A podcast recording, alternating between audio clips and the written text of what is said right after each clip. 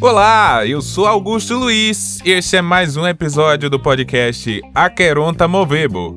Aqui falamos de psicanálise e coisas mais.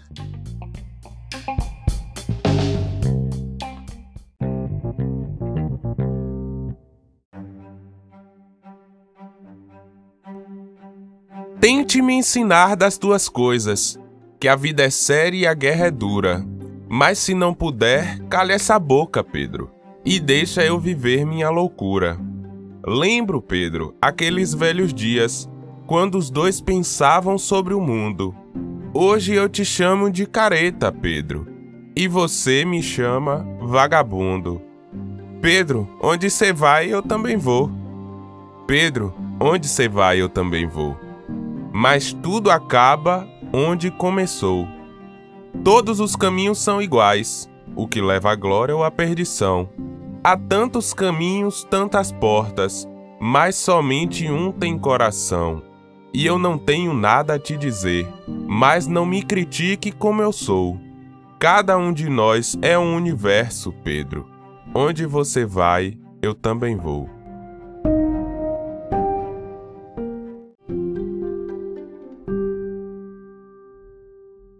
Com o um trecho dessa música de Paulo Coelho e Raul Seixas, meu amigo Pedro, eu começo esse episódio de hoje de antemão pedindo um pouquinho de desculpa a vocês pela minha voz de quem tá se recuperando ainda de uma forte gripe, mas enfim, é, hoje a gente vai gravar aqui, né, o primeiro episódio de uma nova série aqui do nosso podcast chamada Psicanálise e Mais. Com essa série, na verdade, de episódios, eu tenho a intenção de ampliar a percepção da gente a respeito da atuação e do conhecimento, principalmente na área de saúde mental, para além da psicanálise, com a psicanálise, é, para com a psicanálise, mas além da psicanálise. O episódio que segue ele foi gravado através de videoconferência, realizada através do Zoom, e vocês vão conferir a partir de agora. Hoje estamos aqui para fazer o nosso primeiro episódio da série Psicanálise Mais aqui no nosso podcast. A proposta dessa série é que a gente formule um diálogo, às vezes com psicanalistas também, mas que tem outras atuações ou que ampliam o campo de atuação da psicanálise, e também outros profissionais que atuam na área de saúde, que não sejam necessariamente psicanalistas, mas nessa proposta de interlocução, de intercomunicação dessas áreas que atuam praticamente com o mesmo objeto, que é o sujeito humano e principalmente é, no que diz respeito à sua saúde mental. E para começar esse episódio de hoje, trouxe aqui o convidado, que já já vai fazer a apresentação dele para vocês, mas de antemão aqui já já antecipo, é Denis Santos, que é formado em assistência social e é também psicanalista, entre outras coisas. E eu fico muito honrado de ter nesse primeiro episódio aqui da série Denis, primeiro por a gente fazer parte da, da mesma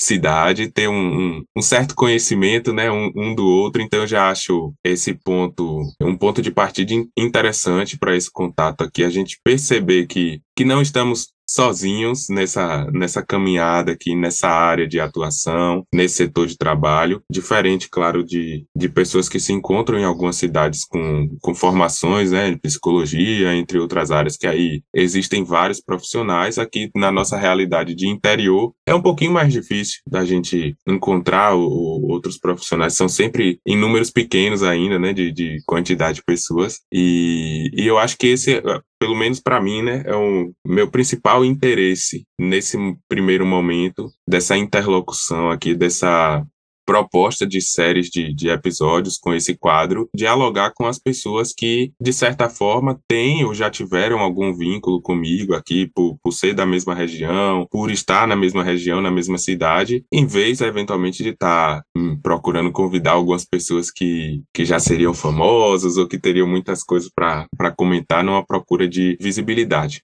O podcast ele tem nesse primeiro momento o intuito de compartilhar, de partilhar esse meu percurso na psicanálise e eu acho que nada mais justo do que começar com aqueles que estão, estão aqui perto. Por isso, fico muito honrado e, e feliz de ter a presença de Denis aqui hoje para a gente gravar esse, esse primeiro episódio da série e aproveito para convidá-lo agora. Convido o Denis para que se apresente aqui e fale um pouquinho com vocês. Olá, Luiz, meu amigo, que satisfação estar podendo participar do podcast junto contigo. Já não preciso de apresentações, porque você já fez todo esse meio de campo. E você tem saído um ótimo apresentador também. Não estamos de olho também, acredito que é mais uma das suas boas facetas. Então, mais uma vez, uma satisfação estar contigo aqui e é, criando esses momentos de troca muito bom e eu já te acompanho também nas redes e venho acompanhando o Luiz há muito tempo, tanto como músico, como pessoa, como jicritaense, como baiano, forrozeiro de primeira qualidade também, sanfoneiro, entre outras coisas. Eu já estou falando mais de você do que de mim, meu amigo. Então, é uma satisfação estar podendo participar e tomara que a gente consiga fazer um momento bem legal de troca de conhecimento para que a gente consiga também levar para as pessoas um pouco do que a gente tem aprendido ao longo desses anos, né? O Denis Santos que você fala é o Denis Santos de 35 anos de idade, mas que começou lá atrás, né? É, numa alfabetização com a minha mãe, onde me ensinou a ler alguns livros, e daí em diante, Denis começou essa saia de leitura, de aprendizagem, de fome de aprender, sempre coisas novas e sempre coisas da mente. A mente sempre chamou minha atenção, Luiz. A mente sempre foi algo a ser buscado e tentar o entendimento da mente. E percorrendo a trajetória, depois da minha formação, conclusão do ensino médio, a gente também se aventurou por uma área muito importante, a área da música, e que me fazia sempre muito bem, né? na mente, no emocional também. A gente andou um pouco também nessa área da música, depois a gente trilhou alguns caminhos que me colocaram na área mais social, por exemplo, como um conselho tutelar, eu tive a satisfação, o prazer de trabalhar no conselho tutelado aqui da cidade, também por uns três anos, e isso me aproximou das famílias, me aproximou da questão social, né, que é o que embasa bastante a assistência social. E nisso eu fiquei muito interessado em poder, quem sabe, estar acompanhando famílias, acompanhando pessoas, apresentando né, os direitos das famílias, os benefícios, os programas, projetos e tal. E fui trilhando. E aí também me aproximei da saúde. No ano de 2012 em diante, eu me aproximei muito da saúde. Eu trabalhei na cidade de Jaguaquara, no hospital, então isso me aproximou muito da saúde também. Outra área também que requer essa área emocional, a saúde mental e tal. Então, você precisa também é, crescer em entendimento para você entender que a doença também faz parte, mexe muito com o emocional, se não o contrário, né? Isso é papo mais para frente.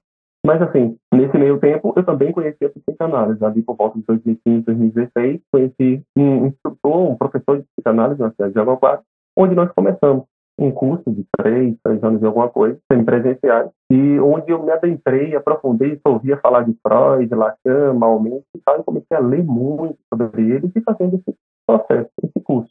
E fui aprendendo que, na verdade, é um percurso, né? A gente não finaliza, não tem nada concluído com a psicanálise, está sempre, sempre aberto. Você sempre está trilhando essa jornada, esse caminho, né? E aí, vi de lá para cá nesse processo, mas também continuava com sede com relação à saúde mental, saúde emocional, a entender a mente humana. E aí, nesse processo, eu consegui conhecer outras terapias no processo também. Coaching, me formei em coach também, assim, muito interessante, área de, de mentoria, palestras motivacionais. Encontrei algo ali também que fez uma morada na minha pessoa. Depois disso, também eu conheci outra terapia muito interessante, que é uma que eu trabalho atualmente, tem obtido ótimos resultados, né? que é a TRG, a terapia de reprocessamento. E a psicanálise também sempre fazendo base aquilo tudo ali que eu ia fazendo, principalmente nesse lance do percurso. Encontrei um, um psicanalista fora de série, que é o Lucas Nápoles, que você conhece muito bem. Comecei contato com ele, ele é, fiz uma terapia com ele também, num certo período, e começou, ele, quando ele começou a confraria, eu também comecei esse acompanhamento com ele na confraria. Foi hoje, eu conheci duas figuras que começaram a fazer mais sentido dentro da psicanálise para mim, né, que foi o Winnicott e Ferenc. Esses dois, eles fizeram um sentido bem interessante. Logicamente, o Lucas Alves tem muito a ver com isso, mas é, esse ambiente suficientemente bom do Winnicott e o Ferenc incentivando a terapia mais ativa, isso sempre mexeu muito comigo, achei bem interessante. E aí vim trilhando essa jornada, veio a pandemia no ano de 2020, mais ou menos, quando eu já estava começando alguns atendimentos online, parei os atendimentos. Uh, na pandemia veio também o nascimento da minha filha, então isso reforçou parar os atendimentos para estar é, cuidando e tentando fazer esse ambiente suficientemente bom, né, com a minha filha. E aí a gente segurou um pouquinho e mais recentemente, agora em 2023, a gente decidiu retornar com os atendimentos, o pessoal veio procurando, a gente é, tem tido essas respostas né, com relação a esses anos de pandemia, o tanto que isso tem afetado a mente humana, né? E aí a gente é, se percebeu nesse processo e entendendo que nós temos um, um, conhecimento no processo, nós podemos ajudar pessoas no processo. Então a gente parafraseou Isaías e disse, eis-me aqui. E aí a gente começou esse processo de acompanhamento, mais precisamente no ano de 2023, e estamos aí, né? Nesse primeiro momento do nosso episódio aqui, eu queria reservar um pouquinho para a gente falar mais do, em termos da tua, da tua trajetória, do teu contato com a psicanálise, mas não só, né, com essas outras é, áreas de atuação também que tu mencionou aqui, que tu sintetizou muito bem da tua trajetória. Aí, num primeiro momento, é, eu queria trazer o seguinte: tu informou que teve um contato com a psicanálise ali em meados de 2015 e 2016, né? Atuando na área de saúde na cidade de Aguaquara. E aí é, eu te pergunto, né? Nesse momento, tu já estava como assistente social e como foi esse contato com a psicanálise e esse entendimento de se tornar psicanalista, né? Porque isso eu te pergunto assim, é porque geralmente a gente sabe que a maioria das pessoas tem um contato com a psicanálise através da psicologia.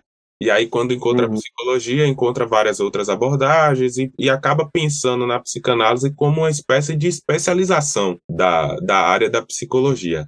Mas ela não se trata disso. E aí eu, eu gostaria que tu trouxesse, né, um pouquinho aí nesse primeiro momento do teu contato, de como como foi o, o teu entendimento e a tua procura por essa formação, né, nesse período? Interessante, Luiz. No ano de 2015, mais ou menos, eu conheci um rapaz chamado André, e ele faz parte de um, de um instituto, IBPC, e ele estava residindo em Jaguapara nessa época. E aí, no hospital eu conheci o mesmo, ele também tem outras formações. E aí a gente conversando e tal, criamos uma, uma, uma certa amizade sobre mente humana, né? Volta e meia, vocês sempre encontram alguém ali gravitando sobre esse assunto. E aí ele chegou e aí falando, falando um pouco do meu sonho, tive um certo sonho. E aí ele começou a, junto comigo ali, a gente começou a fazer uma leitura do sonho, onde as respostas foram acontecendo de acordo com o que realmente tinham acontecido na minha infância, com os meus pais e tal. E aí, rapaz, que legal, que, que interpretação interessante. Você não trouxe para mim a interpretação fechada, né? Você me ajudou a eu chegar a uma constatação aqui de algo que o meu sonho, muitas das vezes, é o desejo, né, do que está no meu consciente. Então ele chegou e disse, olha, isso é muito psicanálise, cara. Eu falei, olha que interessante, já ouvi esse nome, já vi falar bastante disso, Freud e tal, não sei o quê, mas parece muito distante de mim. Ele disse, não, não necessariamente. E aí me apresentou o curso e disse, ó, na verdade, é, você não precisa ser psicólogo para ser psicanalista. E aí começou a me apresentar as outras vertentes com relação aos estudos da psicanálise, né? Ao tripé psicanalítico, muito importante. E também me falou que eu, sendo formado em psicanálise, ou tendo esse percurso psicanalítico, não preciso necessariamente é, exercer a psicanálise de forma terapeuticamente atender as pessoas. Aí eu disse, como assim? Ele, ó, você é assistente social, você pode usar a psicanálise como uma escuta qualificada nesse processo. Você pode ajudar pessoas sendo assistente social com uma formação de psicanálise. Isso vai melhorar você como ser humano e vai te dar uma, um embasamento melhor nos seus atendimentos de assistente social. falei, caramba, que da hora. Cadê? Onde está para eu pegar? E aí ele trouxe para mim esse curso, a gente começou a fazer o curso e tal, com aulas presenciais. E aí, Luiz, é onde eu conto que realmente esse entendimento deu uma expandida em enxergar eh, as pessoas, enxergar a sociedade, enxergar esses ambientes, enxergar a questão social, não só pela questão social, mas aquela doença ali, ela desencadeia algumas coisas. Tem outro autor que eu gosto muito, que é o George Groder, que ele cita a doença como manifestação da vida. Isso eu vi muito no hospital. Eu vi muito no hospital mesmo. Na verdade, é, existia uma linha de pensamento de que a doença estava desencadeando a má saúde emocional daquelas pessoas, mas na verdade eu consegui descobrir lá que era o contrário. Essas pessoas estavam tendo traumas, dores emocionais que estavam desencadeando no corpo físico dela automaticamente. E tudo isso foi com contato com a psicanálise. Né? Tudo isso foi com contato que alguém me apresentou, né? É, é a psicanálise, esse curso muito interessante. E aí, por volta do ano de 2018, 2019 ali, a gente concluiu esse curso formatado, com matérias, com tudo mais, com, com TCC e tal, com apresentação, lindamente. Mas eu saí dele tendo a noção do percurso psicanalista. Por isso que eu te digo que logo em seguida eu conheci o Lucas e prossegui os estudos. Porque na psicanálise não está fechado, né? Você sempre continua os estudos, a sua jornada psicanalista. Foi mais ou menos assim, Luiz, que aconteceu. Do, do meu encontro como assistente social com a psicanálise, como isso influenciou em todo um olhar meu para com a vida das pessoas. Muito interessante esse, essa perspectiva, né? De dois pontos. O primeiro, como foi esse contato, né, digamos assim, essa tua descoberta da, da psicanálise a partir de um sonho que remonta uhum. ao início da psicanálise, né? A psicanálise, ela, o começo dela, digamos assim, se dá através de dos sonhos, né, das interpretações dos sonhos. Eu até comentava no episódio anterior, li aqui no, no início do episódio uma frase de Freud colocada no, no texto de recomendações aos médicos que praticam a psicanálise, que ele diz né, que para aqueles que desejam é, se tornar psicanalistas, não exatamente com essas palavras, né, como que perguntavam a Freud, como, por onde que deveria começar? Aí Freud dizia que era aprender a interpretar os próprios sonhos. Então, né, seria o caminho de entrada na psicanálise, né? Até o, o livro que inaugura a psicanálise também é Ciências dos Sonhos. Então, achei curioso, né? Assim, um, um, uma espécie de coincidência, digamos assim, né? Que foi esse teu primeiro contato a partir da interpretação do sonho. E o segundo ponto que eu achei muito curioso, assim, foi essa perspectiva de ter uma formação em psicanálise no momento em que você é um profissional da assistência social e aí você tem uma formação em psicanálise para ampliar a sua escuta. Não necessariamente para aí vou colocar bem entre aspas aqui, né? Não necessariamente para ser psicanalista naqueles moldes em que a, a categoria, né, ou a maioria dos, dos ortodoxos, digamos assim, tendem a fechar a psicanálise como se houvesse uma psicanálise de verdade e uma psicanálise de mentira, ou como se uma psicanálise ela só pudesse ocorrer naqueles moldes de um de um set clínico onde há um divã, há uma poltrona, há um analista que não fala. Claro que a gente em mais de 120 anos de desenvolvimento de psicanálise, a gente sabe mais ou menos é, as coisas que eu digo sabe mais ou menos porque existem algumas vertentes, né, algumas práticas clínicas, né, algumas, é, alguns métodos clínicos da psicanálise, né? Por isso que eu digo sabe mais ou menos, porque um tem uma certa variação em, em, em relação ao outro. Mas a gente sabe que existem coisas que não se deve fazer, que não se trata de psicanálise, que não consegue instaurar uma psicanálise, tendo determinadas práticas num, num set analítico, num ambiente analítico, mas que a psicanálise uhum. ela não se restringe só a isso. Ela não, não, não se restringe apenas a você ser um, um terapeuta, um analista frio e que só tem um contato ali de escuta e restritamente num ambiente de um set clínico. Então, essa, esse pensamento aqui de exercer, é, de, digamos assim, né, ter uma formação em psicanálise, não necessariamente para ser psicanalista, mas para ampliar a sua escuta dentro da, da sua área de atuação, eu acho que ela encaixa também numa perspectiva daqui da nossa época, da, da nossa, do nosso ano vigente, a respeito da discussão da cientificidade da psicanálise, que é, torná-la mais próxima de uma pseudociência do que de uma ciência, dificulta que ela possa ser aceita ou fazer parte ou ser cogitada como uma contribuição importantíssima para todas as áreas de formação em saúde, visando justamente essa compreensão amplificada do que é o ser humano e principalmente do sofrimento humano através de ampliar sua escuta. Por exemplo, a filosofia, ela não é uma ciência, a filosofia é filosofia. Mas a, a nossa uhum. sociedade, ela tem uma compreensão do que é a filosofia e da importância da filosofia na construção do conhecimento, do saber e da uhum. existência do, do, do ser humano. O que um ser humano, um cidadão, como ele consegue ser capaz de raciocinar, de pensar, de lidar com, com questões cotidianas e profissionais quando ele tem conhecimento da filosofia e como ele lida quando não tem conhecimento da filosofia. E aí a gente vai ver a filosofia inserida em praticamente todos os cursos, todas as formações.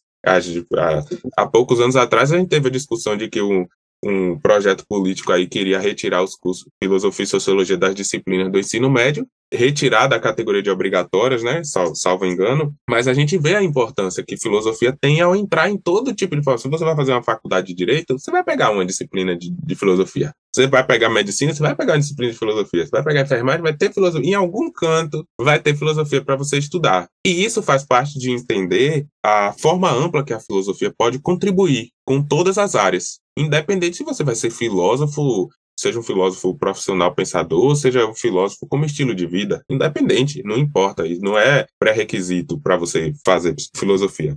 A psicanálise tendo essa possibilidade, digamos assim, esse entendimento da contribuição que a psicanálise pode ter em todas as áreas, imaginemos a diferença, né, o que, que teríamos no ambiente, principalmente de saúde, com relação à, à compreensão daquele sujeito que chega ali com um sofrimento, qualquer que seja um enfermeiro que tenha passado durante a sua formação por algum, alguma disciplina de psicanálise. Ele não vai. Não, não vamos exigir que ele faça uma formação de 3, 4, 5 anos, entre numa formação continuada.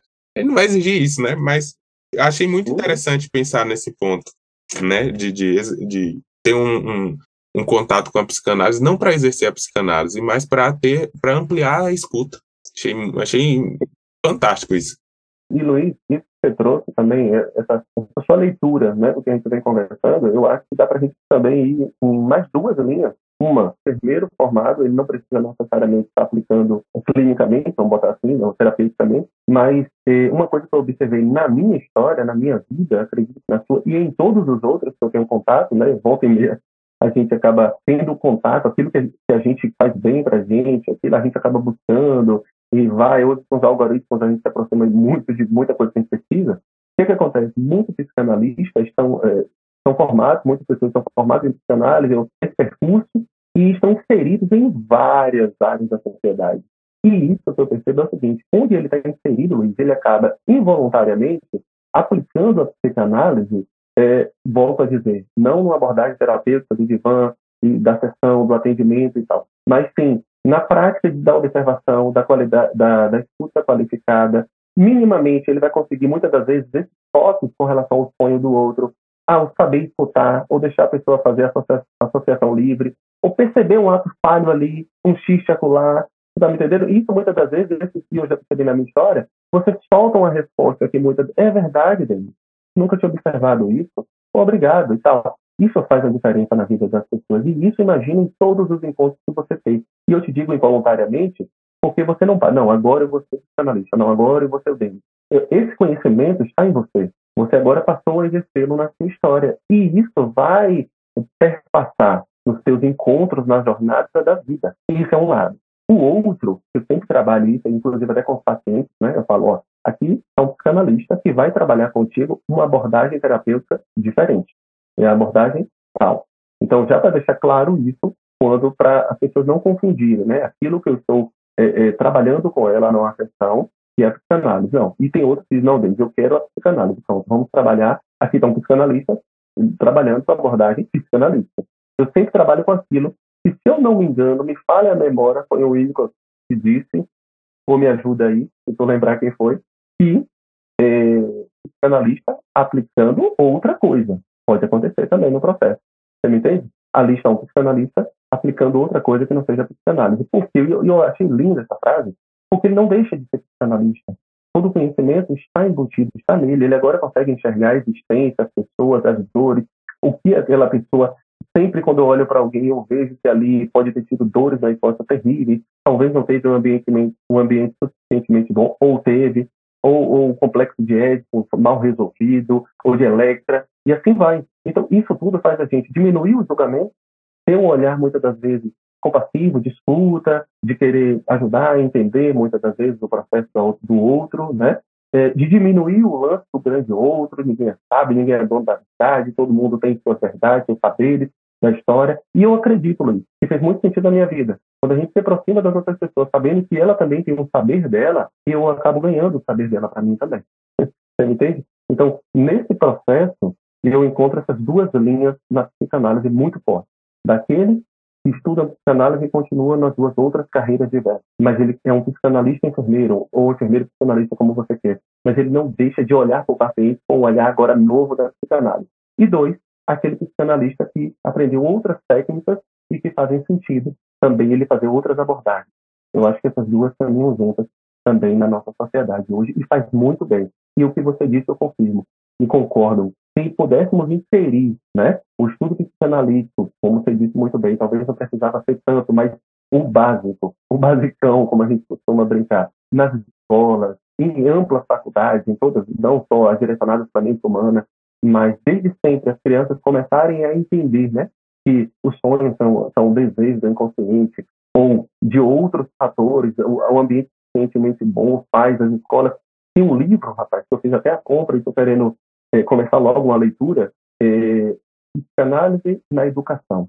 É bem interessante a abordagem que o autor é, vem trazer, eu li a sinopse assim, é exatamente disso, dos professores terem esse contato com a psicanálise para olharem seus alunos com um olhar psicanalista, um olhar diferente, de entender que aquilo ali também, e ela, ou ele, professor, está exercendo uma função dentro da mente daquela pessoa.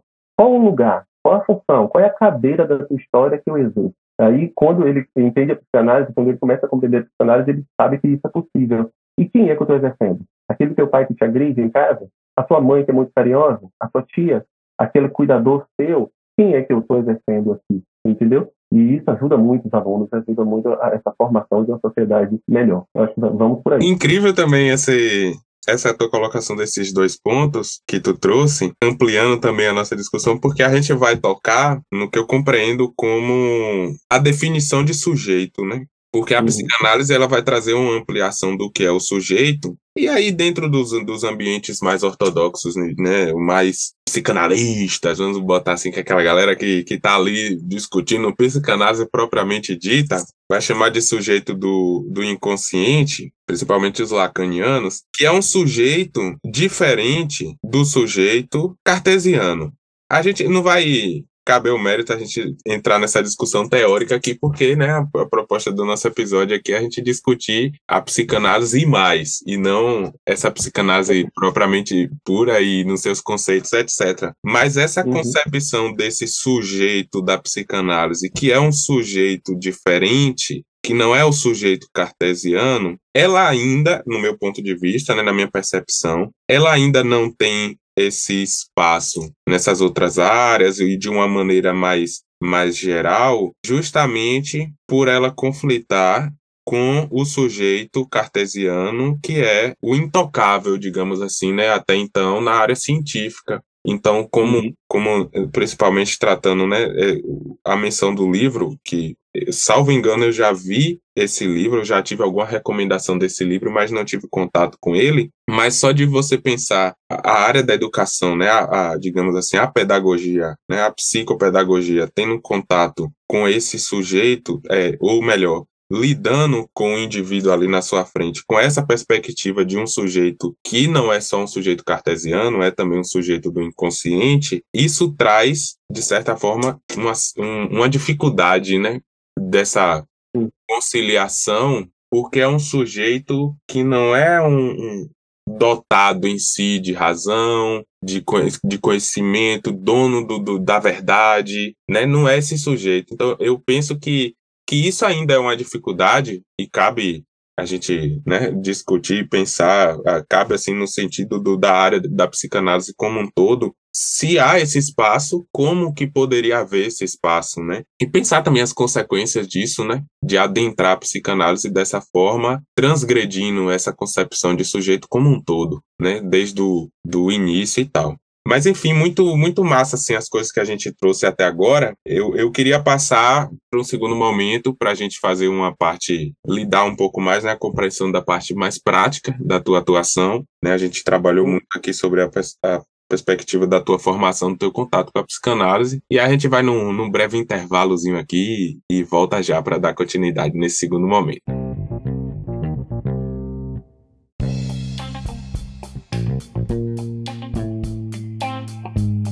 Se você chegou até aqui nesse episódio, convido você a seguir ou se inscrever aqui no nosso perfil, na plataforma em que você estiver assistindo a esse episódio do podcast. Não esquece de me acompanhar também nas redes sociais, principalmente no Instagram, augustoluiz.psique. Lá estamos com um projeto de live nas segundas e quartas-feiras, às 12h30, um projeto Comendo Livro, onde a gente faz a leitura, né, ali através da transmissão, de um livro, preferencialmente escrito por um psicanalista, mas que tem uma linguagem é, com menos psicanalês, uma linguagem acessível para qualquer pessoa que possa se interessar por esses assuntos relacionados à vida, ao cotidiano, à saúde mental, entre outras coisas. Os vídeos desse projeto também ficam disponíveis depois no meu perfil do YouTube augustoluiz.psique. Você pode estar se inscrevendo também no canal, assistindo aos episódios gravados desta série, entre outros projetos. Não esquece também de clicar no link para fazer parte do nosso grupo no WhatsApp. Estou começando um grupo no WhatsApp a partir desse episódio, onde a gente vai estar compartilhando em primeira mão as novidades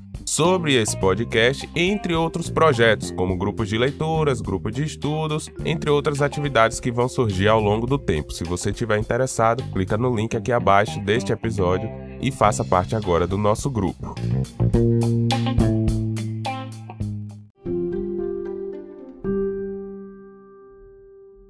Bom, retomando aqui, Denis, eu queria aproveitar, né, digamos assim, aquela deixa que tu trouxe ali de mencionando uma frase de Winnicott, né?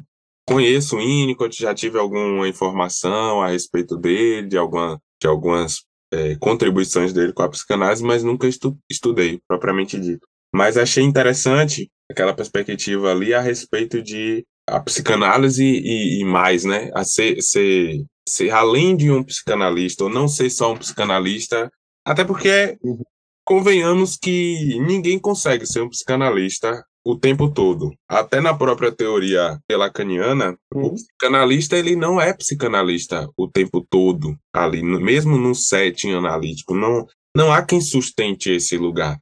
E sustentar o lugar de, de, de analista, ele é, é, digamos assim, que é um, uma técnica, é estratégico, é um lugar de, de é um ato justamente por, por isso, porque há uma intenção, não é um ser psicanalista, eu sou psicanalista, pronto sou psicanalista. Estou ali 24 horas do meu dia, psicanalista e psicanalizando. Não. É um ato porque há um, um fazer ali, não é uma atitude, uma ação para que haja esse, esse analista. Claro, aqui dentro, dessa minha fala, no lugar assim propriamente dito de, de psicanálise.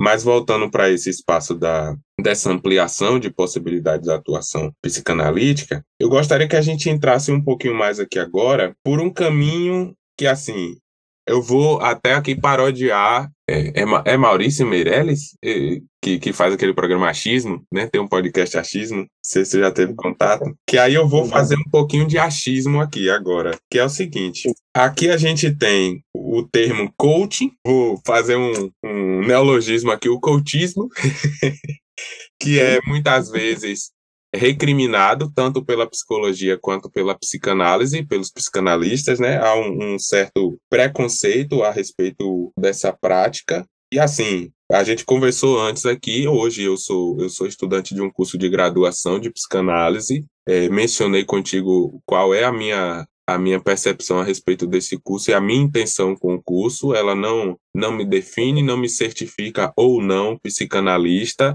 mas eu optei por esse curso e trago isso aqui agora para a nossa gravação, justamente porque eu não gosto de, de tomar essas coisas assim como os psicanalistas dizem isso. Então pronto, isso é verdade. Eu vou pensar isso assim também. Não. Eu gosto de formar minha opinião, de ir lá experimentar as coisas e ver assim, ó, isso aqui é bom por isso, é ruim por isso. Nada é bom todo, nem é ruim todo. A psicanálise, eu amo a psicanálise, sou extremamente apaixonado pela psicanálise, mas eu não vou sair recomendando psicanálise é para todo mundo, todo mundo deveria fazer psicanálise, porque sei que se algumas pessoas entrarem em análise propriamente propriamente dita, elas vão ter uhum. mais, vão, assim, vão passar por um momento muito mais turbulento na vida do que a, a vida que elas estão. E a gente precisa falar disso também, eu acho, né? Que a gente não, não precisa considerar que a psicanálise é a melhor coisa do mundo, como se a gente fosse uma igreja e, e quisesse trazer todo mundo aqui para psicanálise.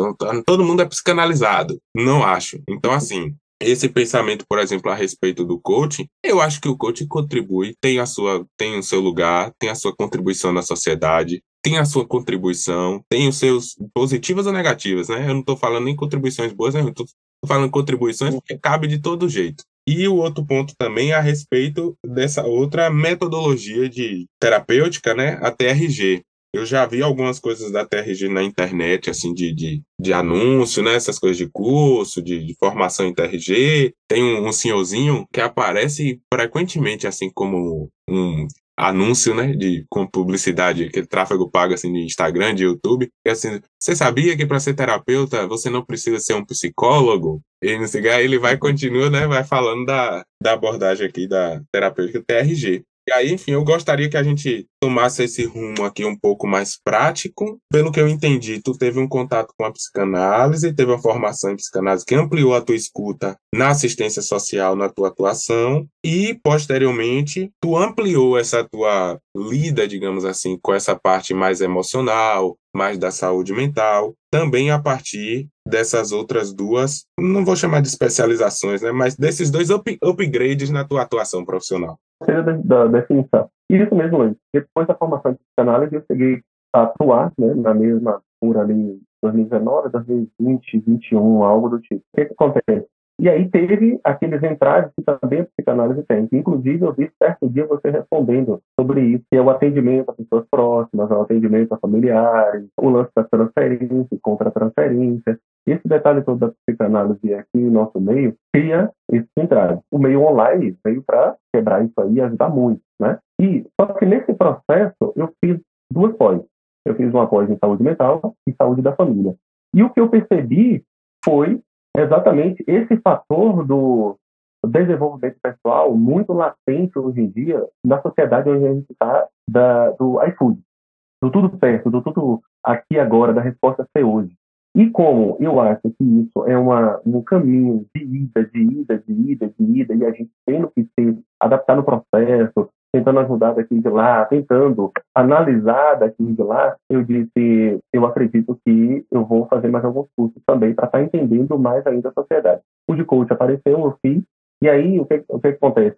No meio do coach, várias linhas, a gente percebe na internet, vários caras e tal. O que eu fiz foi, foi mais um desenvolvimento pessoal, né? Seria muito do trabalho do, do Luiz, do Ben, daquela pessoa que precisa muito do arranjar a sua história, a sua vida, de dele tentar visualizar o plantar hoje para colher amanhã, o plantar hoje para colher lá na frente.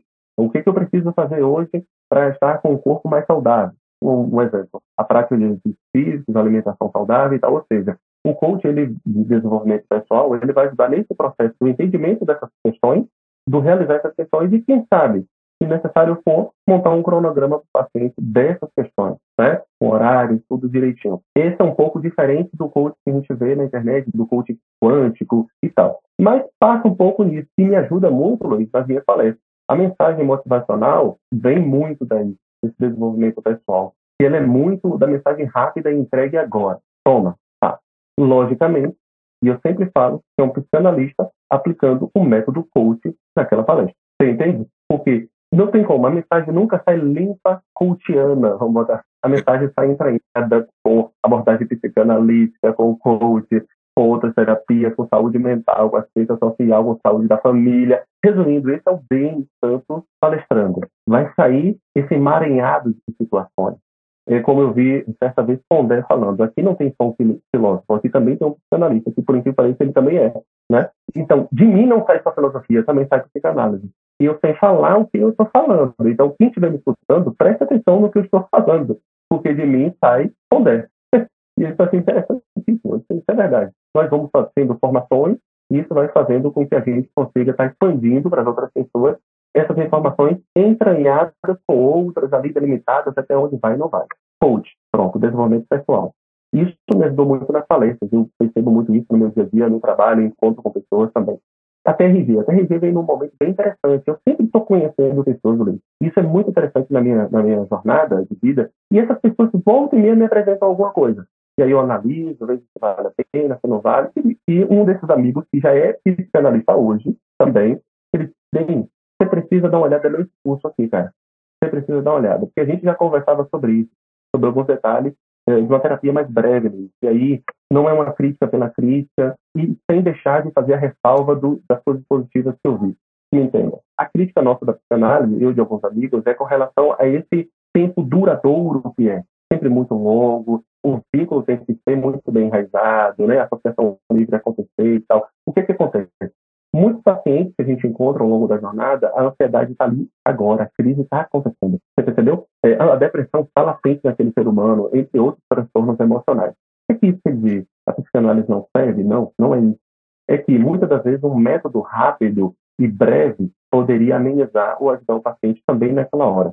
Por exemplo, a respiração diafragmática, né? Não é psicanalista, a gente não encontra isso na psicanálise, mas é de grande serventia para uma crise de ansiedade, para uh, deixar a gente mais tranquilo, mais calma, quem sabe dormir bem, para insônia. Pacientes que têm feito isso, isso têm me relatado melhoras significativas com relação a esses fatores. E o que, que acontece? Eu encontrei e descobri essa TRG desse meu amigo, né? E aí fiz o curso e tal, e como bom crítico de todo o processo, eu disse, agora eu quero ver em mim. Fiz o curso, legal, obrigado e tal. Meu amigo, eu fiz 20 sessões, mais ou menos. Então, quando eu fiz essas 20 sessões, um longo período de tempo, eu conheci bastante senti bastante dela, é realmente breve, ela é profunda no processo dela, ela não tem transe, ela não leva a catarse, ela não é espiritual, ela lida apenas com o inconsciente e com as memórias, filmes que você tem ao longo da sua jornada. E aí se divide em protocolos, em fases e tal. Mas por que eu estou explicando isso? Porque é bem interessante compreendermos que nesse método, nessa maneira, a gente encontra é, detalhes traumas, dores dessa pessoa que precisam ser reprocessadas. E, em minha história, fez muito sentido. Me ajudou muito no processo. E aí eu disse, pronto, me ajudou, beleza. O psicanalista agora vai aplicar TRG. E comecei a aplicar TRG. E aí percebi, em pessoas também, esse feedback.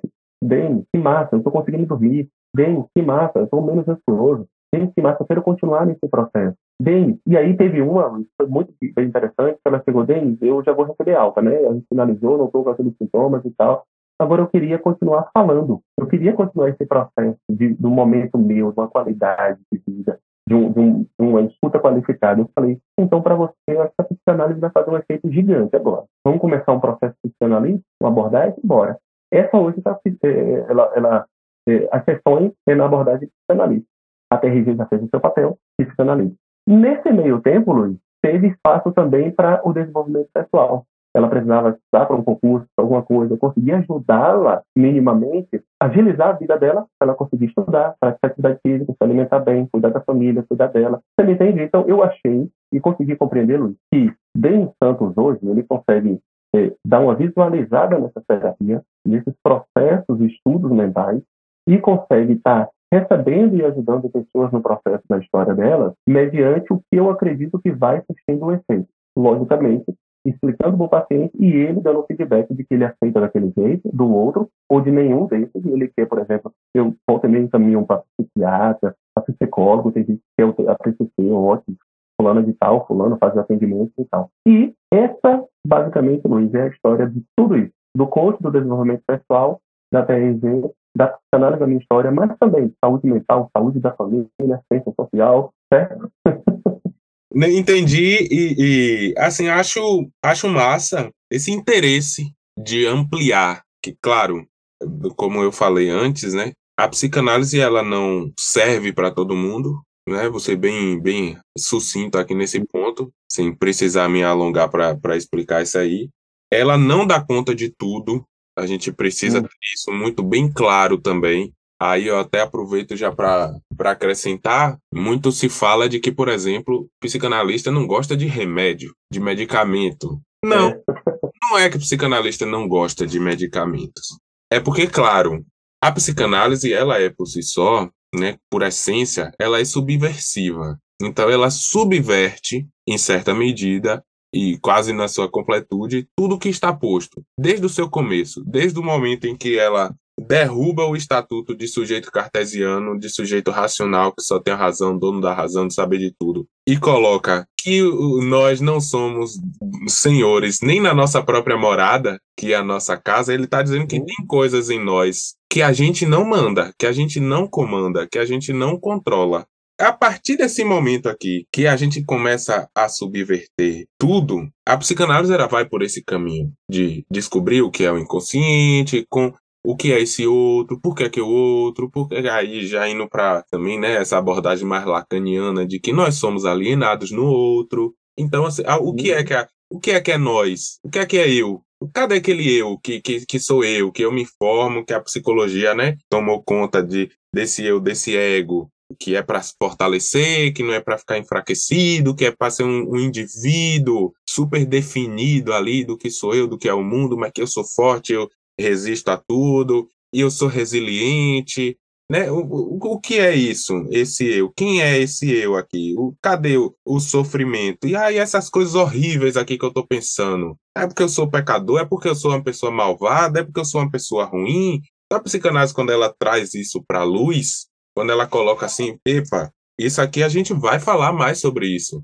A gente não vai jogar isso para debaixo do tapete ou fingir que isso não existe. A gente fala, né? A, a proposta da psicanálise é falar. Então, quando, quando vem uma sociedade, né, uma, um planeta, né, vamos botar assim como um todo, que desenvolve uma abordagem de tratamento, de lida, aqui especificamente com a saúde mental, medicamentosa, a psicanálise vai questionar, opa, ajudou nisso aqui, mas peraí, que nisso aqui tá atrapalhando, nisso aqui não tá sendo tão bom, né? Então, não é que é contra medicamento, mas a favor na hora que cabe e que é necessário, e contra na hora que o medicamento atrapalha. Da mesma forma que, por exemplo, digamos, de uma maneira bem prática, como, como tu mencionou, a, a, maneira que tu encontrou de enfrentar também as dificuldades, né, que, que apenas a psicanálise é, encontrava na tua atuação, e colocar, uhum. por exemplo, um coach ou uma abordagem TRG, né, um, vamos chamar de coach, não vamos chamar de desenvolvimento pessoal, para ficar menos, é. menos pejorativo, né, para quem ouve.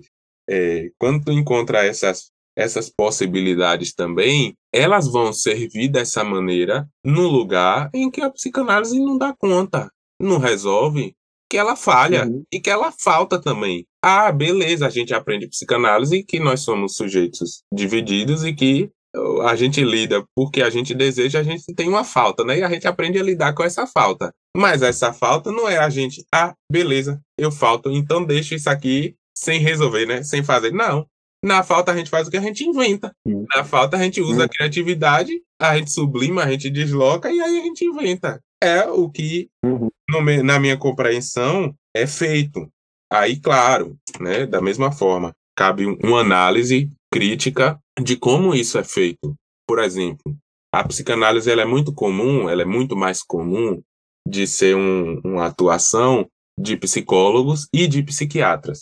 O psicólogo não passa medicamento mas é, médico psiquiatra tem a possibilidade, né, tem o um respaldo para que utilize de, de medicamento na terapêutica. Da mesma forma que a gente pode pensar um psicanalista que eventualmente se deparou com a demanda de um, de um paciente que uma TRG ia ser muito mais eficiente que a, a pessoa ali, o sujeito, né? Não, não ia ter condição de, de adentrar em uma análise agora, não ia sustentar uma análise agora. Uma TRG ia dar uhum. conta melhor. Se isso vai ser bem feito ou mal feito, cabe ali a, a o profissional. Não é assegurar que porque psicanálise é assim assado, isso não, isso não cabe em psicanálise. Não cabe misturar em um, ambiente analítico, como tu bem mencionou alguns conceitos, em terapia e tal, um pouquinho antes aqui, é, a, a dificuldade de, de, né, de, na psicanálise, a gente tratar com pessoas é, muito próximas, muito íntimas, por causa do mecanismo da transferência, mas da mesma forma, um psiquiatra, e aí, ah, só porque ele é médico e psiquiatra, quer dizer então que ele nunca erra. Toda vez que ele passar um medicamento para alguém, mesmo ele sendo psicanalista, ele está passando medicamento ali porque é a melhor coisa do. do...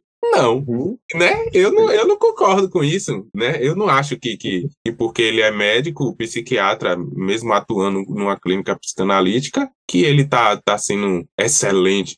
A gente tem que olhar a abordagem dele e não criticar. Ah, todo psiquiatra Se você for num psicanalista que ele é médico, psiquiatra, então ele vai te passar um medicamento. Não, vai passar se, se, ele julgar que é necessário. Alguns vão acertar, alguns vão errar, e isso é construído no, no caso a caso, né? Nas circunstâncias uhum. ali. Da mesma forma que eu trouxe no começo, eu, eu não gosto de, de tomar as coisas assim como, como verdades né, absolutas, indubitáveis ali, de que não, não possam ser questionadas. Eu acho que cabe sempre, é, é, o fazer da gente, é a gente tá sempre nesse processo de construção e de evolução, é a gente pensar a respeito disso. Será mesmo que não pode levando em consideração as pontuações que, que tu trouxe a respeito dessa demanda, quantas pessoas que procuram um psicanalista e elas têm esse contato frustrado Primeiro porque a, a, a, informação ela é, não é muito bem transmitida. Então tem, tem muitas pessoas que não sabem o que é um psicanalista, não sabem o que faz num, num psicanalista.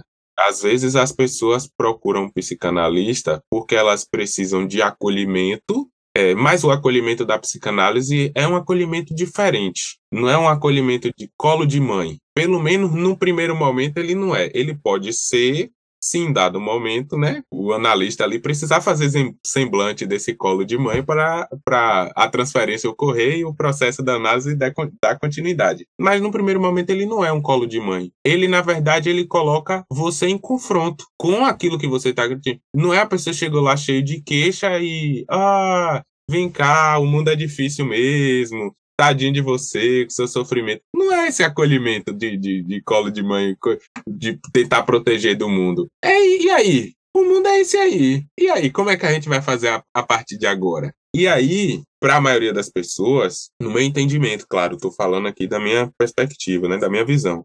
Existem pessoas que não entram num processo de análise, é, de psicanálise ou terapêutico, porque elas têm esse primeiro contato e esse contato é frustrado. E a gente não sabe lidar com frustrações. E quando a gente encontra uma frustração em alguma coisa, geralmente a gente desiste e a gente generaliza.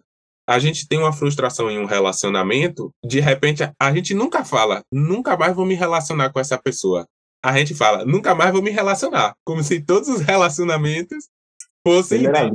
É, a gente já. Então, tipo assim, tem um contato frustrado com, com um analista, com um psicanalista, nunca mais vou buscar esses, esses terapeutas. Eu, eu, em vez de eu ficar é. melhor, eu fiquei pior. E aí, uma outra abordagem, por exemplo, que propõe uma terapêutica é, mais imediata, que tenha um resultado mais rápido, que coloque o sujeito em uma condição mais propícia, por exemplo, à análise. E aí, claro, cabe a gente diferenciar as circunstâncias em que é possível que é aplicável é, numa mesma pessoa, né? No, no, no caso, assim, eu, eu senti uma, uma, um domínio, de certa forma, né? Um, como se, assim, eu pudesse dizer de olhos fechados que você faz uma boa condução dessa dimensão de uma prática psicanalítica e de uma prática de, de TRG. E aqui a gente não vai tapar os olhos para dizer que não, não tem ninguém que misture as coisas. Porque a gente vê constantemente, você, você, você mencionou o Lucas Napoli mais cedo, o Lucas Napoli responde diversas caixinhas de perguntas no Instagram dele. E constantemente a gente vê relatos de, assim, coisas absurdas que os psicanalistas fazem e não condizem com a prática da análise, que não favorecem com que uma, uma análise aconteça, muito mais prejudica, na verdade. E assim a gente não vai negligenciar que acontece isso, porque é, a psicanálise também dentro de sua formação, da maneira que ela é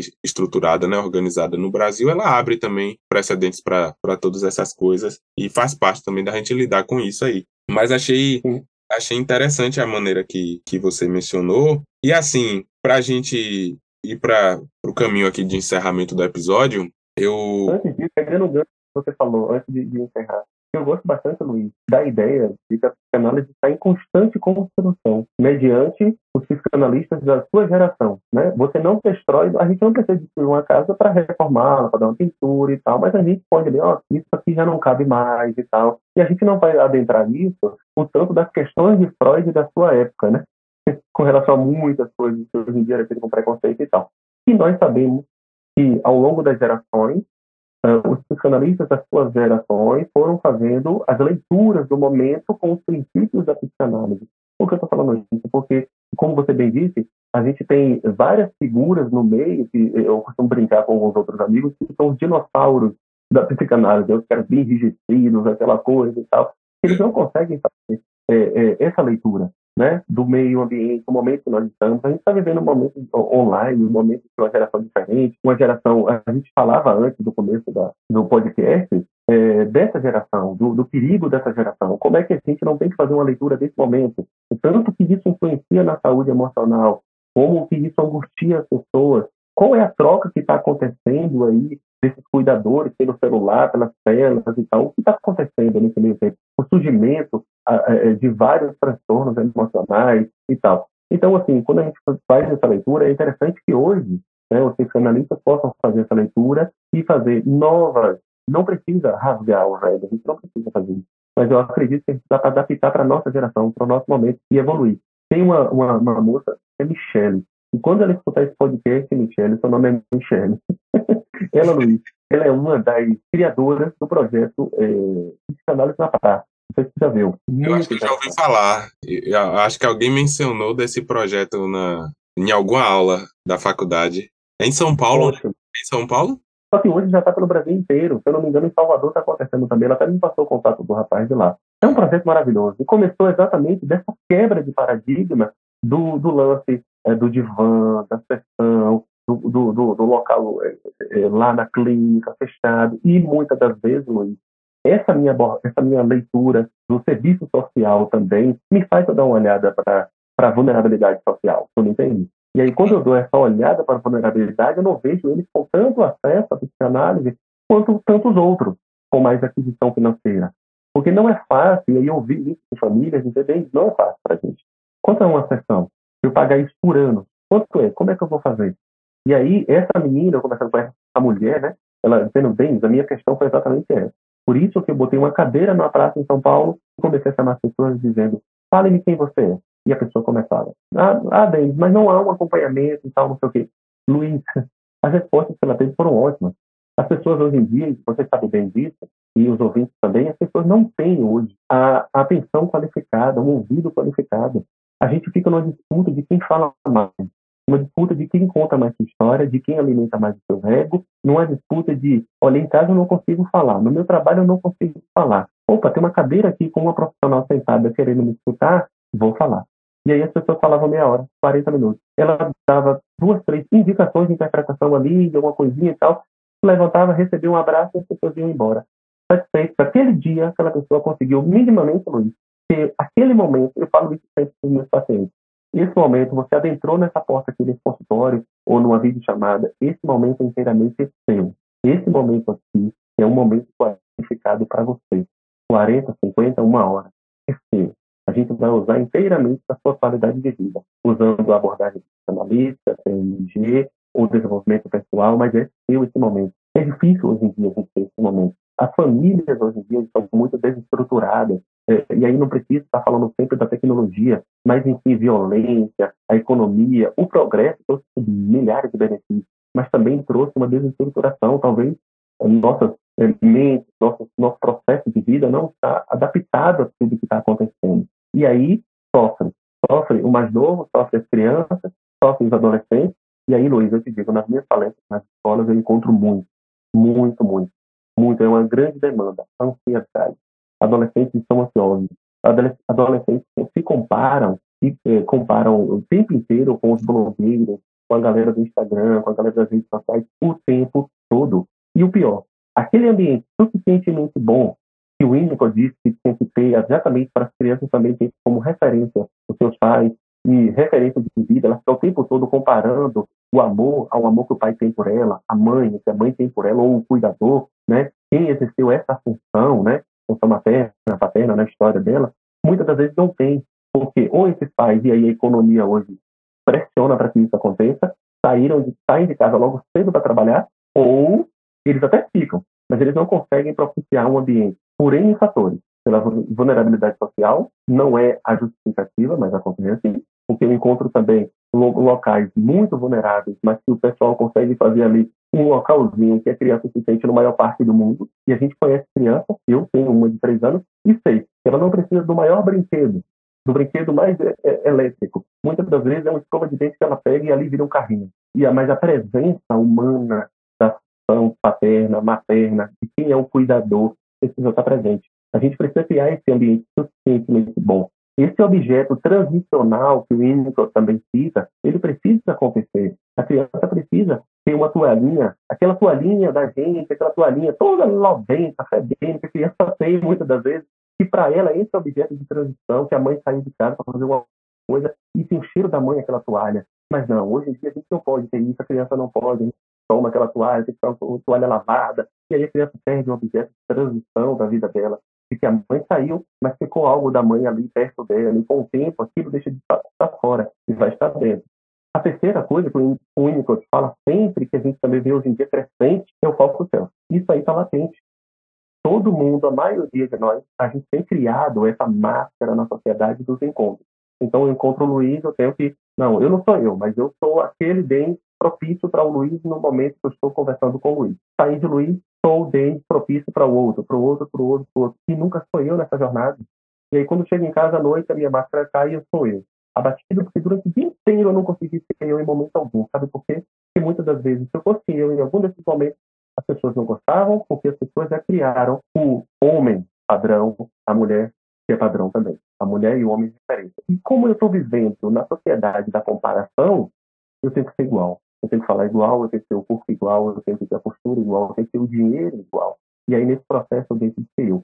Isso é uma leitura muito rasa que a gente está fazendo rapidamente aqui, para que o ouvinte entenda e que a gente vai, já vai entender na nossa sociedade, de que é nesse contexto que as pessoas estão inseridas e disso para mais, e aí entra a psicanálise nessa história. E aí você encontra muita gente vulnerável dizendo eu queria um momento qualificado, eu queria um momento, eu queria uma sessão, eu queria falar eu queria, ô, ô Luiz, abrindo um parênteses aqui bem interessante. A minha primeira sessão de análise foi muito parecida com a com Dora. Dora me ajuda, a primeira paciente de, de Freud. Aquele rapaz lá atrás, o André, falou, bem, vamos fazer uma sessão boa. Pronto. Lá mesmo, hospital, tá, um, um local bem legal. Aí eh, eu comecei a falar, falar, falar, falar, falar, falar, falar. E, aí parei e disse, velho, me perdoe, me desculpa, eu tô falando demais aqui. Você não vai dizer nada, não? Ele, cara, é exatamente assim que a associação livre começa a acontecer. É você falando, eu escutando e nós analisando o que está acontecendo. Eu vou prestar atenção. E aí a gente começou a entrar eh, eh, nos chips, gato falha e tal. Mas assim, eu achei isso muito interessante porque eu precisava daquele momento. Eu precisava falar, eu precisava desse, desse momento para abrir. Porque no decorrer do dia a dia, essa pressão que acontece sobre os seres humanos, a gente não tem tido esse momento. Luiz, nós somos criados numa geração que não acontece mais hoje. É a geração que brincava na porta de casa, a geração que jogava gude, que corria por rio, que ficava tocando instrumentos até tarde da noite, sem medo. Você me entende? E aí, nesse movimento, esse encontro acontecia, essa fala acontecia. O Luiz contava quem ele era, ou nem precisava, porque eu já conhecia de, a história dele, ele conhecia a minha, se conhecia no, na jornada da vida. Hoje isso não está acontecendo, as pessoas não se conhecem, então ninguém está podendo falar. E nesse processo entra uma coisa que ajuda muito, que é a psicanálise. E aí essa minha amiga, eu trato ela sempre que eu, eu volto e meia, conversa com ela ideia, ela trouxe essa ideia da, do psicanálise na prática, junto com tantos outros, né? Exatamente para isso, para tentar chegar nesse público, que é gigante, né? gigante. Outros é, pegaram a ideia do psicanálise na prática e transformaram, transformaram numa questão social, que é o quê? Você cobra um valor, que aí é interessante isso, Luiz, já tem artigos né, e alguns estudos direcionados que quando você faz o pagamento né, há uma dedicação maior sua, né, para aquilo que você está exercendo um pagamento, gastando o seu suor e tal. Então tem outros que cobram um valor pouco social, basicamente irrisório, para que essas pessoas também que, precisam, mas não são abastadas, não têm um valor considerável para estar pagando, porque muitas das vezes é o dinheiro do leite da criança. Então essa pessoa tira um valor pequeno e acontece a sessão social. Em um local muitas das vezes mais tranquilo, mas acontece também. Então a gente vai percebendo isso. E por que eu contei essa história toda? Porque essas figuras, para mim, demonstram a exata leitura da psicanálise, psicanálise nos dias atuais.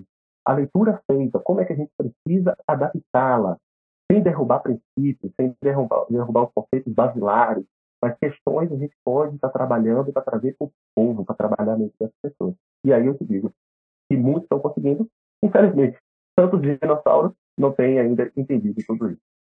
Bom, achei muito, muito incrível assim, essas coisas que tu trouxe aí agora. E, e, assim, eu vou me conter aqui da minha vontade de sair comentando, Porque senão a gente vai transformar em umas 5 horas. Vai, a gente tá arriscado bater até aqueles episódios lá do Inteligência Limitada, que você levou 10, 11 horas no podcast.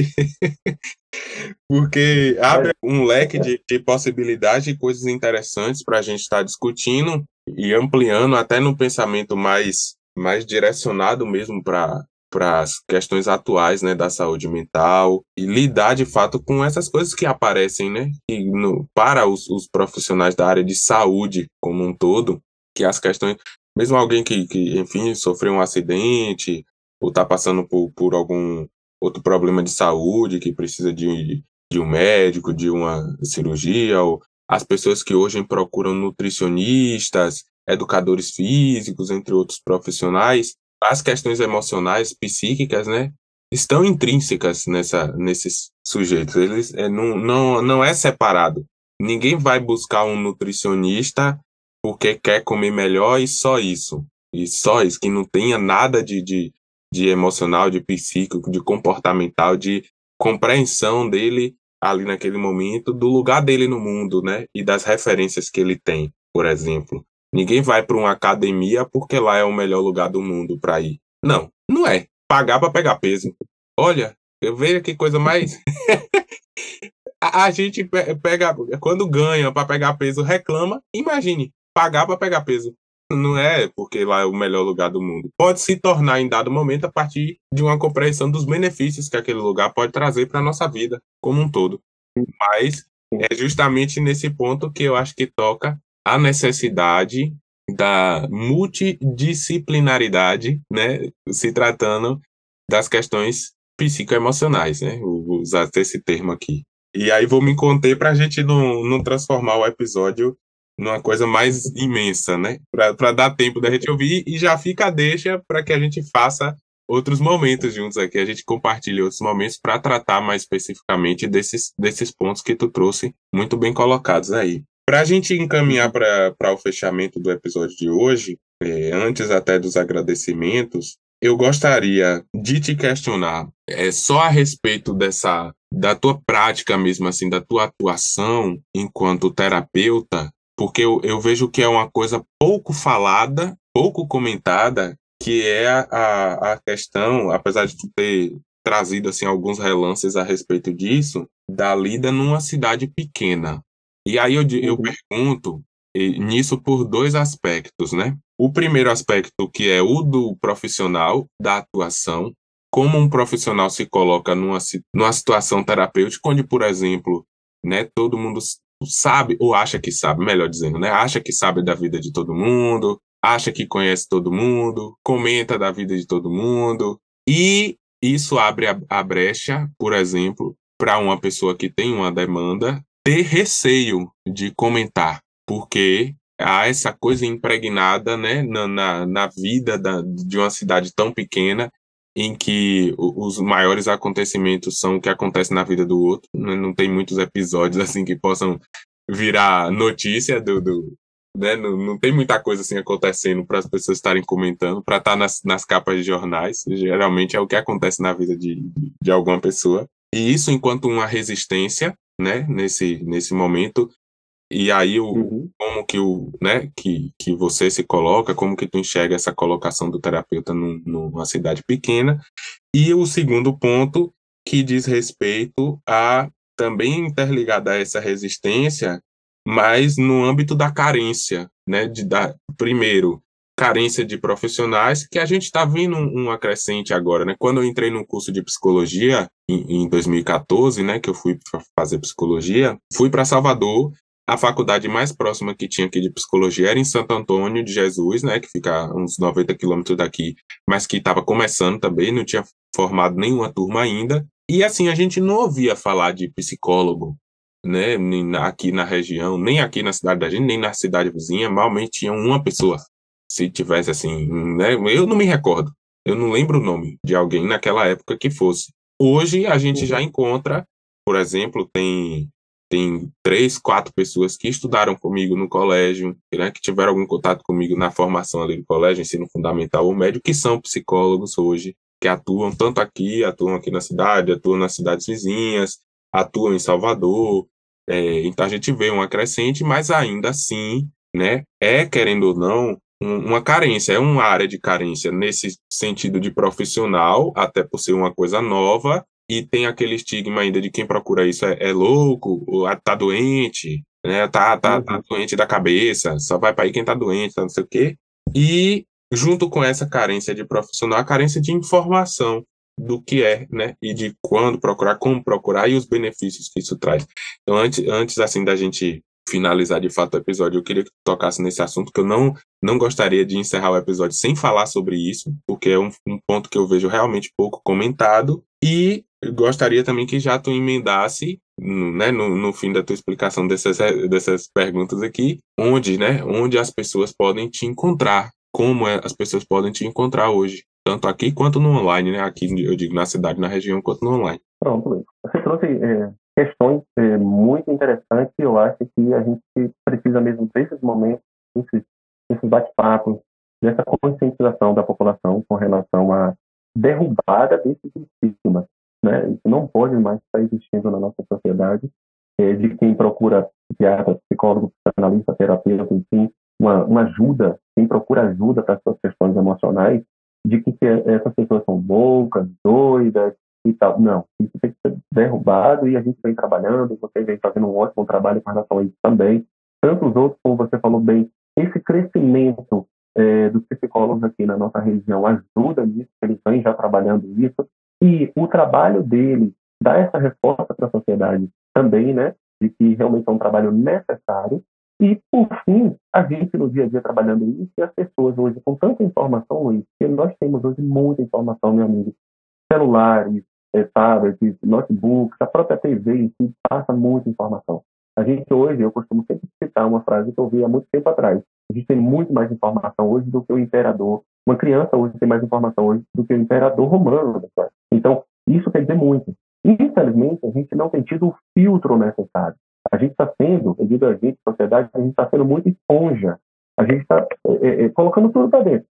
A notícia que aparece, se é fake, se não é fake, é, a, a, tragédia que acontece, e dá para a gente prosseguir com essas questões aqui do que as mensagens de tragédia que circulam nos meios sociais, o que causa a saúde emocional, mental. Daria para fazer um podcast sobre isso também, mas não vamos nos adentrar. Mas a questão é como as pessoas têm estado é, é, recebendo todas essas, essas notícias, esse sensacionalismo que dá views, e infelizmente não dá um Google, não dá um YouTube, deixa eu ver uma palestra sobre ansiedade. E aí já começa a quebra, porque ali na frente está um profissional de saúde mental falando. E aquilo que ela está falando, muitas vezes você está sentindo ou sentiu, ou conhece alguém minimamente. E aí começa, eu preciso de ajuda, ou fulano precisa, ou fulano precisa, ou eu precisei, ou eu vou precisar, o que eu farei?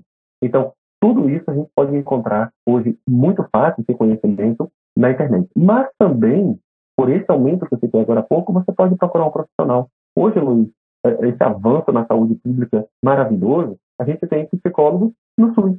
Aqui nós temos, nós temos a, a anterior saiu, né, foi fazer um trabalho agora no social também, ele é ótima psicóloga, por sinal, e entrou uma nova psicóloga no SUS, né? Então, assim, é, ela, a, o paciente, hoje a pessoa, o ser humano, o indivíduo, que estiver com suas dúvidas, suas questões, pode chegar lá e, e, e marcar uma consulta para bater um papo, para conversar, para quem sabe começar um acompanhamento psicológico, mas minimamente você vai ter um profissional ali que vai tirar dúvidas sobre todas essas questões.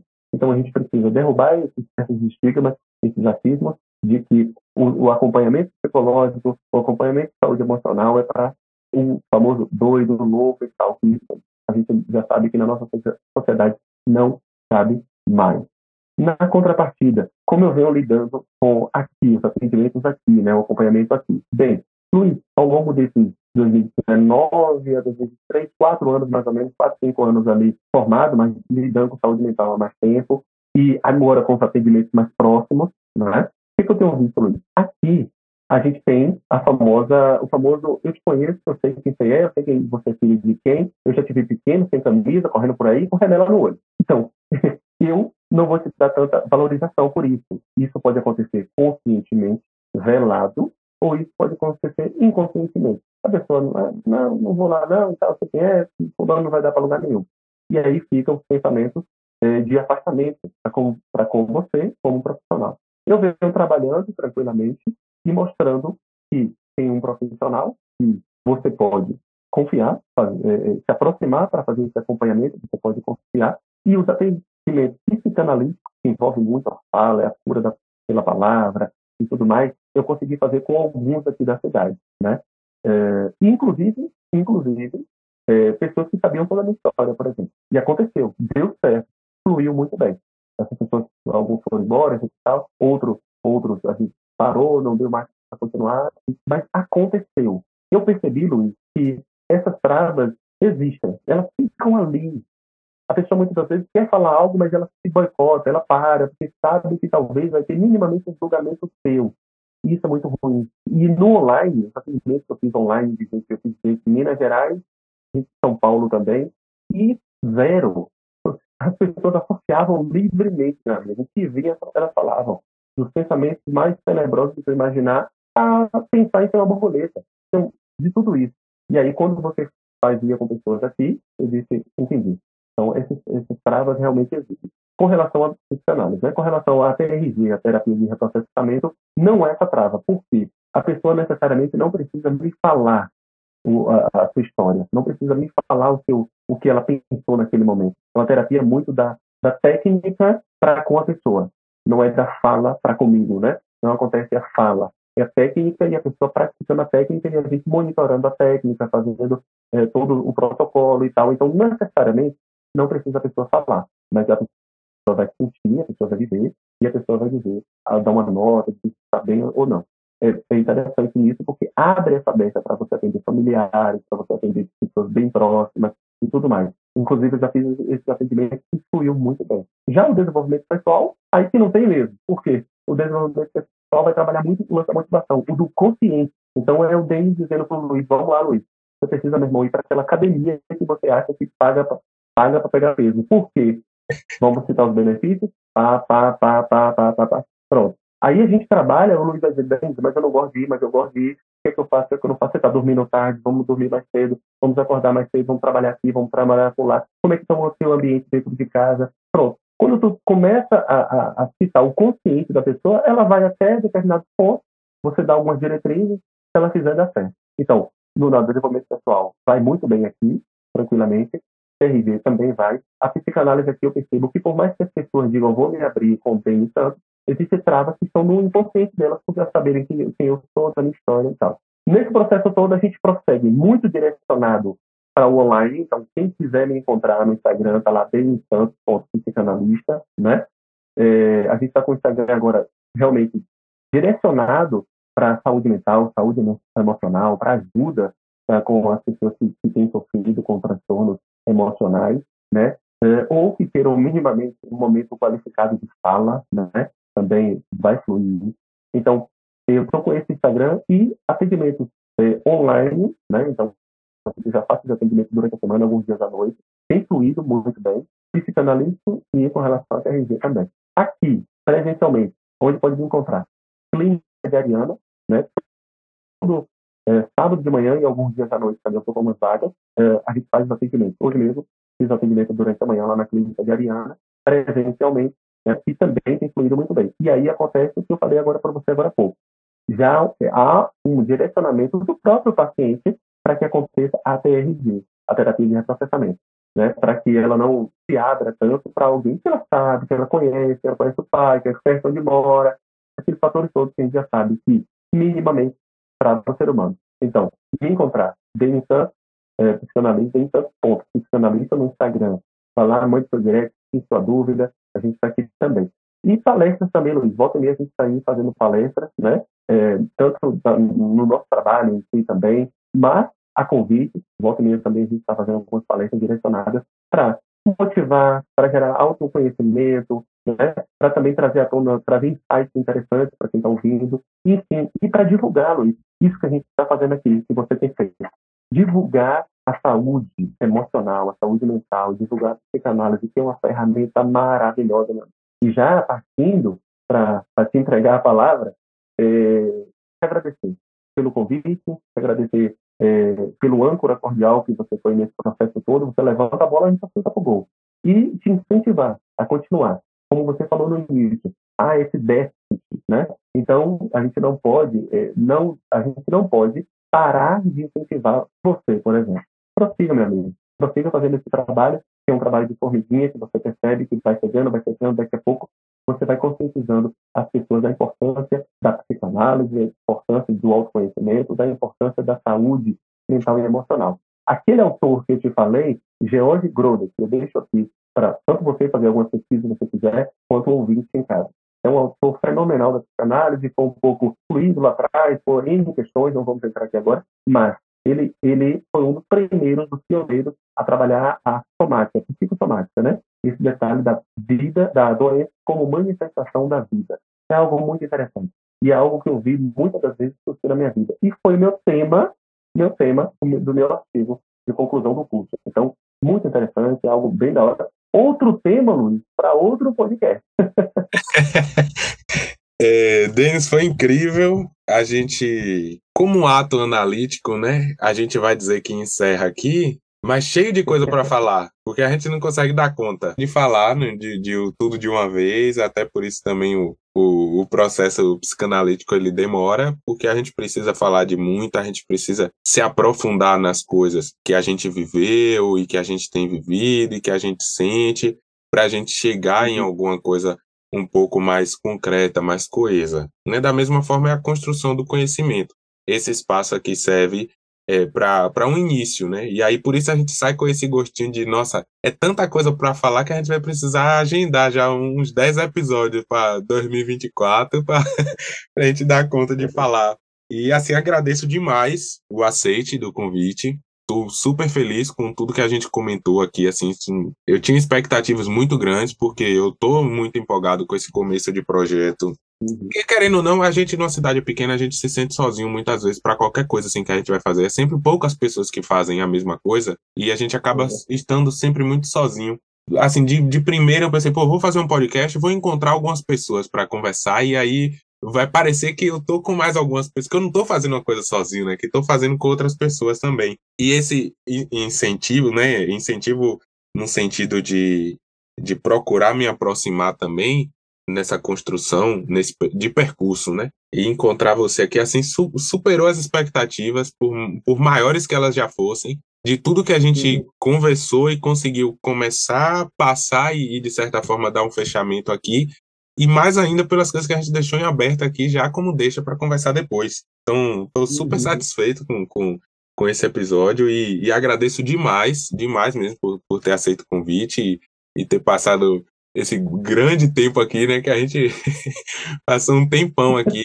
E tenho certeza que quem chegar nesse momento aqui do episódio, por, por, por, sei lá, uma hora ou uma hora e vinte que ficar de duração aqui esse episódio, vai achar que passou rápido o tempo e vai ficar querendo saber todas as outras coisas ainda que foram pontuadas aqui. Porque foi essa sensação que, que, que ficou. E assim, uhum. agradeço demais já fica aí a deixa para a gente agendar próximas conversas. E, e uhum. achei incrível o, o, o teu percurso, a maneira que tu construiu né, a tua formação, que tu compreende a tua formação e que assim, o que eu entendi, por exemplo, dos upgrades, né, das coisas que tu agregou à tua formação, elas não foram não foram para o teu ego, não foram para eu quero ser isso, eu quero fazer isso, vou fazer isso porque eu quero ser assim assado. É, pelo que eu entendi, né, o entendimento que eu tive através da tua fala foi de uma preocupação com a demanda que ia aparecendo para tu, para tu poder ser suporte para o outro, para aquele que aparecia para você ali com a demanda. E, e eu acho que a gente pensar a, as problemáticas que a gente tem para lidar com a saúde mental, de todas as coisas que tu pontuou aí no episódio, e o fazer da gente enquanto psicanalista, enquanto terapeuta, psicólogo, médico, assistente social, qualquer profissão que atue com outro ser humano, a gente tem que passar por esse viés de pensar a demanda de hoje. O que é que a gente uhum. pode fazer para aprimorar a nossa lida com esse indivíduo, esse sujeito, com essa demanda que surge hoje? Não pegar dogmaticamente alguma coisa que tenha sido escrita há 100 anos atrás numa sociedade que era, em grande parte, muito diferente da de hoje. Uhum. E, e, e, aí eu, eu entendi assim, achei achei fantástico.